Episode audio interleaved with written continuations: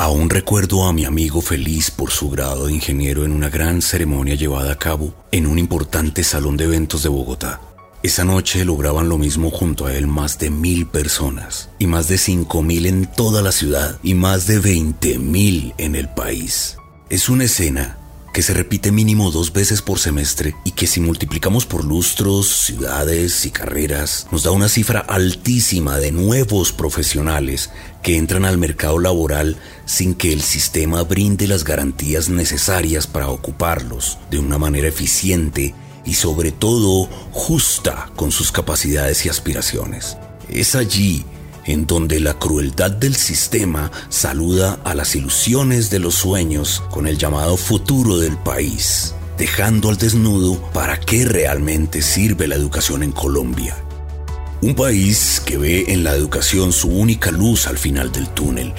no puede darse el lujo de creer que también esa luz se apaga día a día cuando familias enteras invierten sus ahorros, enfocan su empeño en sacar adelante sus hijos, traduzcase sacar adelante como la forma en que tienen las familias para que cuando sus niños lleguen a adultos sean profesionales y grandes prospectos de alguna multinacional que les pague un buen sueldo y pueda sacar adelante su proyecto de vida creando un bucle social.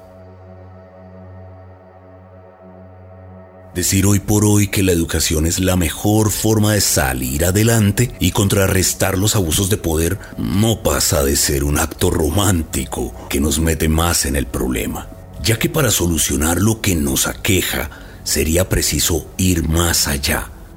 y ver a la educación tan solo como uno de los tantos resultados y medios para continuar un buen camino,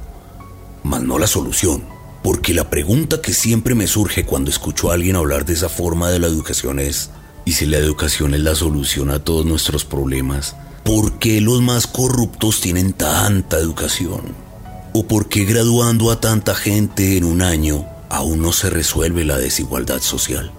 Habría también que preguntarse si la gente que se autodenomina de bien realmente haría el bien estando a cargo del sistema. Porque para nadie es un secreto que vivimos en una sociedad en donde la ilegalidad y el comportamiento por fuera de las buenas costumbres, en todas las esferas de la vida cotidiana, son sinónimos de ser vivo y avispado. Imaginemos una prueba. Démosle algún tipo de ventaja a alguien, haciéndole creer que uno no se va a dar cuenta, y veremos hasta dónde puede llegar su honestidad. Y es que hemos visto a través del tiempo que muchas personas de bien sacan ventaja en situaciones que no deberían, de una manera muy reprochable, justificándolo en su condición y su situación económica, o en sacar adelante a sus familias, como si con ello se borrara la falta de honestidad presente en el día a día, y que va creando esos granitos de arena que multiplicados nos llevan al desierto en el que comenzamos a vivir desde hace años.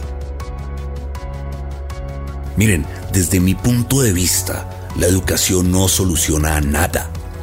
y comienza a ser parte del problema si no existe un cambio real de sistema educativo que no sea una simulación del mismo sistema corrupto, en donde las notas son el equivalente al dinero, siendo negociables, adjudicables, a conveniencia de las instituciones, quienes también van por sus intereses comerciales convirtiendo la enseñanza en un mercado más y a los estudiantes en la mercancía al por mayor, mercancía cada vez de más baja calidad.